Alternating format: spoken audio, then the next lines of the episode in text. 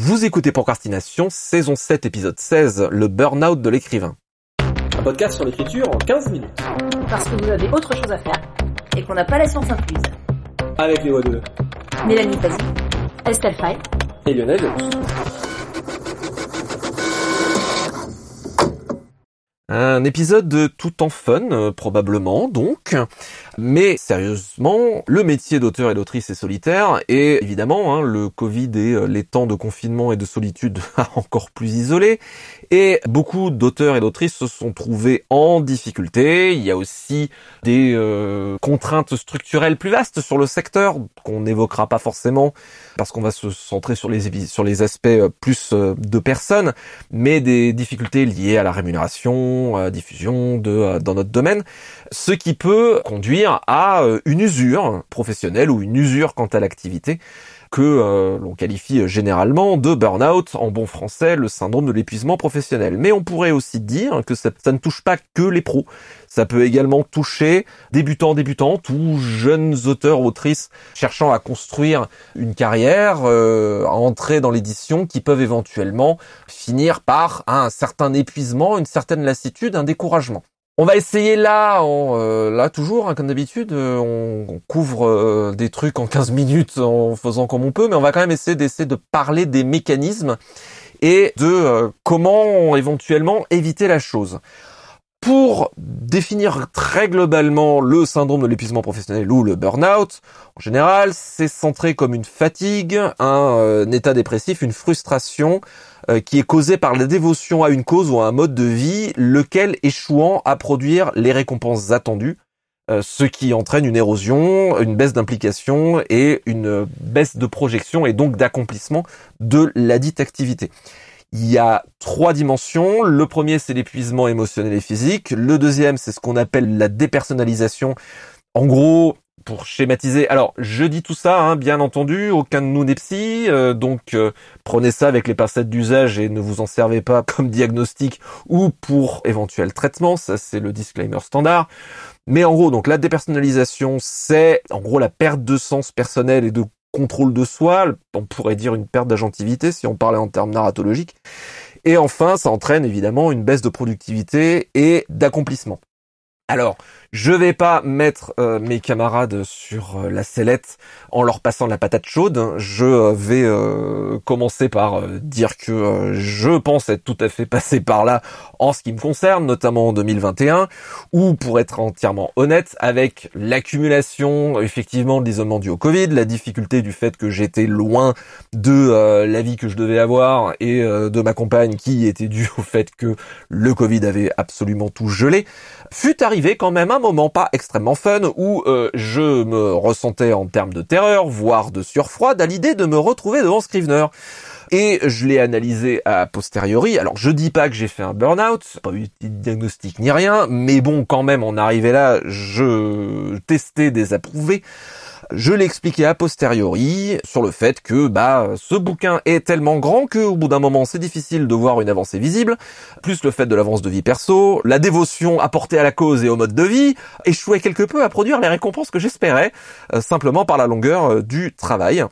Mais ça va mieux, que personne ne s'inquiète, euh, je suis sorti du truc, mais personnellement ça m'est un peu tombé dessus sans crier gare, à tel point que j'ai dû un peu identifier le truc. On pourra parler d'éventuelles idées et pistes à notre sens pour éviter ça, j'en ai, mais je vais passer la patate chaude à mes camarades sans vouloir vous mettre sur la sellette. Avez-vous ne serait-ce que des idées pour éviter ça? Je voilà, chacun et chacune dit ce qu'il a envie de dire. C'est pas parce que je me confie que tout le monde doit faire pareil.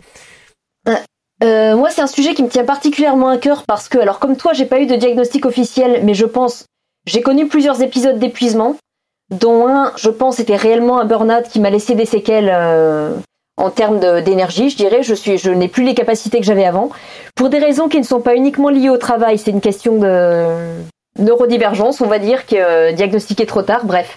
Toujours est-il qu'un épisode d'épuisement euh, extrême j'ai connu. Je vais être clair, c'est la pire chose qui me soit arrivée de ma vie. Je conseille pas. Je conseille vraiment pas. Et je suis euh, assez. J'avoue, je commence à être très très agacée contre cette culture de, l'épuisement du travail, de se donner à fond, euh, qu'on peut avoir aussi bien dans la société au sens large que dans les métiers qui sont également des passions et que qu'on peut voir des gens euh, reproduire sans même s'en rendre compte parfois. c'est honnêtement n'y allez pas. J'ai testé, c'est pas glorieux, c'est pas valeureux, ça peut laisser des séquelles qui en plus vous rendront encore moins productif après, dans certains cas extrêmes. C'est l'horreur en fait, voilà. Comme je disais, sujet qui me tient extrêmement à cœur, mais euh, je vois les gens retomber dans, ce, dans ces mécanismes qui font que moi-même j'y suis tombée, et ça me fout en rogne, à quel point c'est difficile d'y échapper. Donc j'ai testé pour vous, n'y allez pas. Mais j'ai aussi connu, et pour moi c'est quelque chose de différent, une période, des périodes d'épuisement de, de l'inspiration. Pour m'être trop mis la pression. Et je distingue ça en fait de cet épuisement physique qui a été quelque chose d'extrême et de vraiment horrible. Il y a une différence pour moi entre le moment où on écrit comme un loisir et on a, on, c'est une soupape de sécurité euh, par rapport à toutes les contraintes de la vie qu'on peut avoir à côté et euh, c'est une libération. Le moment où ça devient une contrainte, ça devient un métier. On a tendance à se mettre la pression parce que euh, on a des obligations, bah, effectivement, de rendre un texte dans les délais. On a l'obligation de gagner de l'argent pour vivre. On a les attentes des lecteurs qui peuvent nous mettre aussi la pression. Et des fois, on s'enferme dans quelque chose où on se, on, se, on se tape sur la tête avec un marteau presque à se dire il faut que je sois dedans, il faut que je produise des idées, il le faut, il le faut, les autres l'attendent. Et ça peut nous étouffer complètement des fois. Moi, je suis tombée dans ce, dans ce piège-là, qui fait que je pense que je j'ai connu une période d'épuisement total de l'inspiration avant de connaître le burn proprement dit. Euh, simplement parce qu'au bout d'un moment, on ne sait plus très bien ce qu'on veut nous-mêmes et ce que veulent les autres pour nous.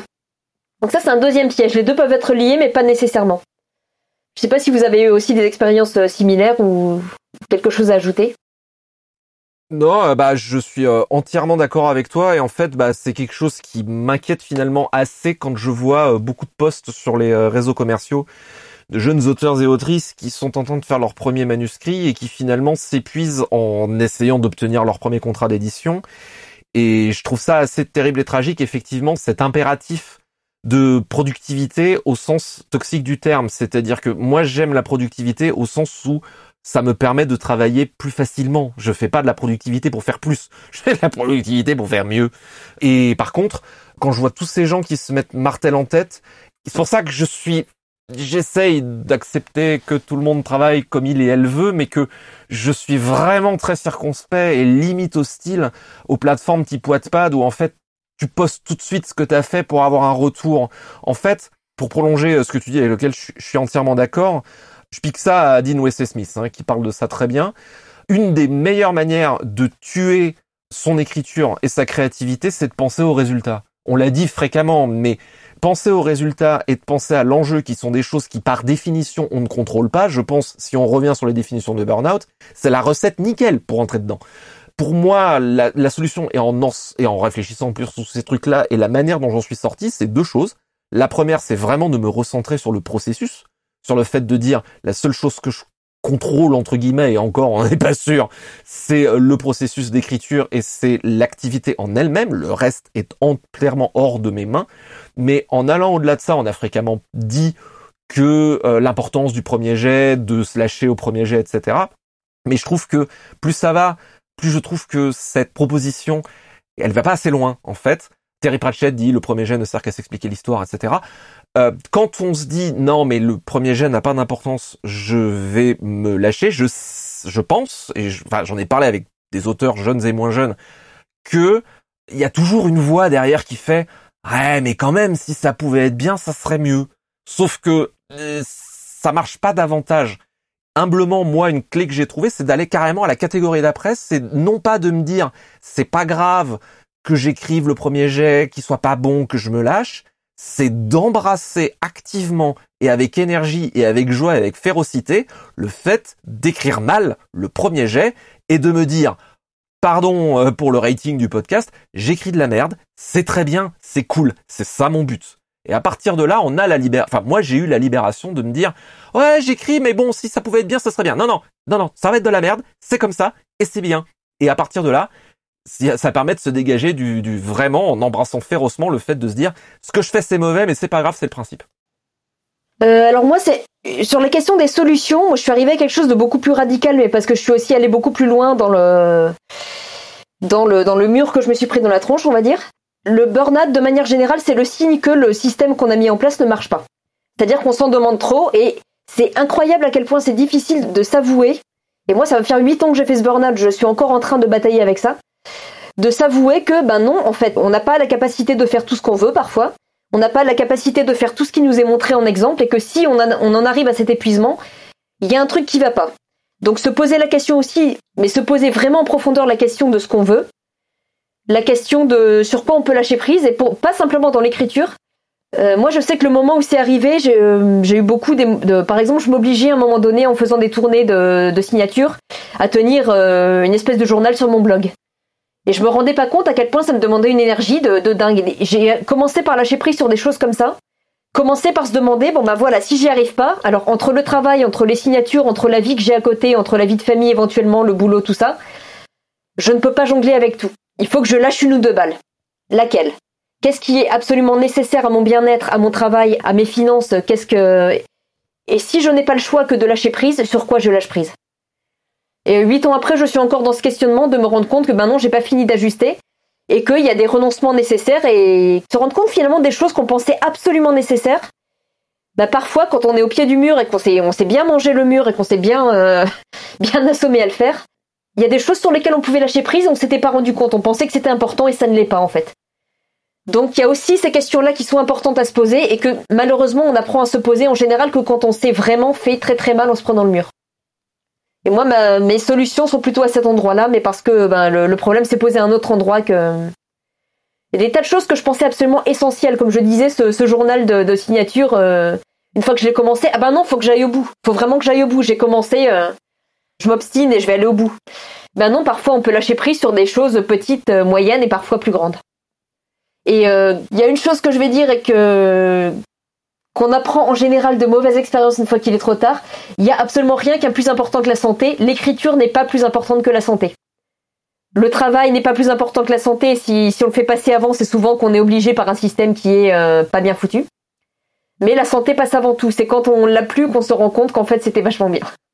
Voilà, j'arrête de faire le, psy de base et je vous laisse la parole. Juste, Estelle, je truc, mais oui, mille fois, euh, il y a rien vraiment, il y a vraiment rien de romantique ni de euh, glamour au fait de s'user à l'écriture ou à la création, quoi. Je sais que ça fait très classe, etc. Mais non, pas du tout.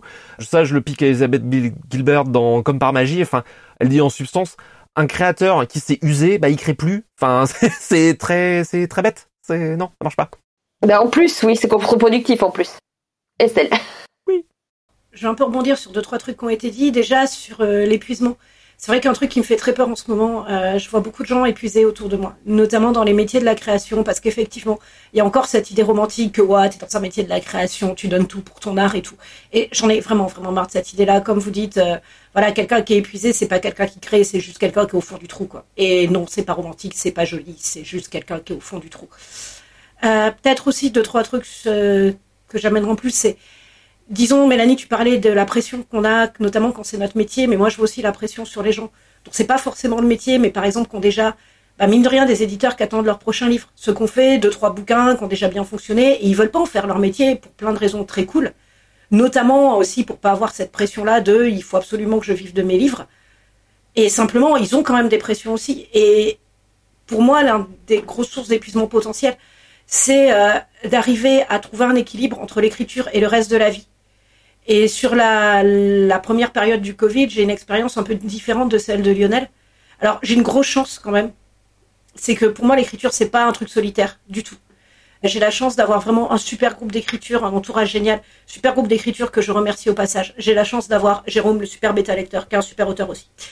Et vraiment, c'est très bête, mais ça m'aide tellement, ils sont tellement là pour m'aider à prendre du recul, pour pouvoir justement entre nous se dire toutes ces choses qu'on sait mais qu'on ne voit pas par moment, quand on est juste épuisé, quand on est juste en train d'essayer de tenir notre deadline, il y a des choses qu'on peut tellement facilement oublier s'il n'y a pas quelqu'un à côté qui nous les rappelle. Donc euh, un très très grand merci à eux déjà. Et en fait, quand il y a eu tous les confinements, les couvre-feux, tout ça, ben, je me suis vraiment raccrochée à l'écriture comme à une bouée de sauvetage personnellement et j'ai fait que ça en fait. J'ai écrit, écrit, écrit parce que ça m'empêchait de penser quoi. Vraiment, euh, j'ai fait l'écriture comme pure évasion. Et ce qui fait que quand la vie a repris, et c'était trop génial, et vraiment merci, et c'était un super moment. Mais en fait, quand il y a toutes les autres choses qu'on repris, bah finalement j'avais pris l'habitude de tenir un tel rythme d'écriture que j'ai eu du mal après à le recaler avec le reste de la vie. Et là, j'avoue que cette année, je sais que je flirte avec des trucs un peu dangereux là-dessus parce que c'est un peu. Donc euh, là, on est euh, pour l'enregistrement fin 2022 Et c'est vrai que c'est une année où entre bah, vraiment tous les trucs qui ont repris et quand même le rythme d'écriture que j'avais avant et tout ce que j'ai lancé quand j'avais ce gros rythme d'écriture, ouais, c'est un peu difficile de, de trouver un équilibre entre les deux. Et c'est vrai qu'aussi, euh, plus généralement, je pense qu'une chose qui est vraiment dangereuse, l'écriture c'est hyper important et souvent on écrit avec nos tripes en plus, euh, voilà, on met vraiment ce qu'on est sur la table. Mais c'est pas nous, c'est pas entièrement nous. Voilà, et par moments on va avoir aussi des retours sur notre écriture, mais c'est pas sur notre identité, c'est pas sur ce qu'on est nous. Il faut quand même garder ce recul-là. Et ça, c'est super important. Et il faut garder des choses dans notre vie qui nous font kiffer et qui sont pas forcément l'écriture. Et euh, là, en ce moment, enfin, c'est très bête, mais notamment cette année, j'en suis à me faire des to-do list de trucs de loisirs que je veux faire parce que sinon, j'oublie d'en prendre. Les loisirs, c'est bien. Les loisirs, c'est la vie. Voilà, non, mais vraiment, et en plus, c'est bête, mais ça nourrit mon écriture aussi. Et euh, mais simplement, c'est sans doute absolument pathétique, mais là, j'en ai rien à faire. J'essaye de tenir un peu ces to-do de loisirs et c'est bête, mais ça m'aide en fait. Et vraiment, euh, bah après, comme vous disiez, finalement, quand on essaye d'équilibrer l'écriture et le reste de la vie, oui, l'une des clés, c'est de se dire que il y a plein de choses qu'on pourra pas faire parfaitement, notamment dans le reste de la vie, quoi. Et c'est pas grave. Et voilà. Et disons, je pense qu'il y a deux images qu'on a beaucoup sur les réseaux et dans l'écriture en général. C'est d'un côté l'image de l'artiste qui sacrifie tout à son art, et de l'autre côté euh, l'image de l'artiste qui arrive à tout faire bien, à être sur les réseaux, à avoir une vie parfaite, l'amour, tout ça, tout en tenant un vrai bon rythme d'écriture et tout. Et en fait, euh, les deux, faut, y, faut les caillasser pour moi. Et vraiment, euh, en salon, les galères d'écriture que j'ai et tout, c'est un truc dont je parle et dont je parle ouvertement aux jeunes auteurs parce que il faut en parler. Faut pas avoir une image genre voilà. Enfin, nous, on arrive forcément à tout équilibrer. Non, c'est pas vrai. Juste, on galère aussi comme tout le monde. Quoi. Bah, je suis d'accord avec toi sur plusieurs choses que tu viens de dire sur le, la question de l'identité. L'écriture n'est pas l'identité. Je, la trouve importante à un autre endroit. C'est qu'à titre personnel, un problème que j'ai euh, que j'ai rencontré dans les difficultés d'écriture dont on parle pas toujours euh, d'ailleurs, c'est que comme il s'est passé pas mal de choses à l'époque où j'ai publié mes recueils de nouvelles notamment, il y a une attente de la part des lecteurs euh, que je n'ai pas été en mesure de combler. Et je m'en suis énormément voulu à un moment donné, c'est-à-dire que les gens étaient en, ont aimé ce que je faisais et attendaient d'autres livres. Et je me suis rendu compte que moi, j'étais pas capable d'avoir un rythme très très soutenu. Et progressivement, j'ai euh, j'ai écrit de plus en plus lentement. Bon, ensuite, il y a eu ce burn-out. Et ensuite, je suis partie dans un autre domaine que celui où les gens m'attendaient. Et je me suis vraiment beaucoup mis la pression avec ça. Avec le côté à la fois, ben, il faudrait que j'écrive ce que les gens attendent de moi parce que je déçois mes lecteurs. Et c'est super dur de savoir qu'on déçoit ses lecteurs. Deuxièmement, parce qu'il y a ce truc, a un autre truc qu'il faut caillasser, pour reprendre ton terme. C'est cette idée de l'écrivain, il écrit tout le temps, l'écrivain, il est, euh, il a tout le temps plein de projets, l'écrivain. Et je m'en suis voulu énormément quand à un moment donné l'écriture s'est arrêtée. Et je me suis dit mon Dieu, mais il y a un blocage, je peux pas avoir un blocage, il faut. Je me suis euh, limite, enfin limite euh, flagellée pour euh, retrouver des idées. Et en fait, l'écriture est revenue d'elle-même, mais pas du tout à l'endroit où je, où, je l'attendais. À partir du moment où j'ai un peu lâché prise sur ça. Il y a une question d'identité aussi, parce que c'est vrai qu'on a beaucoup tendance à, quand ça correspond à une envie vraiment profonde et à, quelque chose qui remonte à très loin, on a l'impression que ce qu'on écrit, c'est ce qu'on est, et qu'on n'est plus. Euh, bah, Est-ce que j'existe encore si je n'écris pas en fait? Il y, a, il y, a, une angoisse très profonde de ça aussi, et il faut beaucoup se méfier de ça. Et euh, sinon, bon, aussi pour euh, une dernière chose, c'est ce que tu dis sur euh, les images qui sont données à travers les réseaux. Ah bah il y a un tel qui y arrive, donc je dois y arriver? En fait, quand on parle avec les gens, personne n'y arrive. C'est facile pour personne en fait. C'est une image qu'on doit donner parfois en plus pour des raisons professionnelles pour essayer de lisser un petit peu son image. Mais en fait, c'est difficile pour tout le monde et pas toujours au même endroit. Mais il y a personne pour qui c'est facile. Il y a littéralement personne. Ou alors s'il existe, je veux bien qu'on me le présente. Ou là d'ailleurs. Petite citation pour terminer Citation de Philippe Wilgren. Plus de 30 ans passés à abandonner m'ont préparé à une carrière d'écrivain. Non pas en travaillant ma persistance, mais ma résilience. Et en me permettant de voir les moments où je risquais le plus d'abandonner afin de les déjouer. C'était Procrastination, merci de nous avoir suivis et maintenant assez procrastiné, allez prendre soin de vous.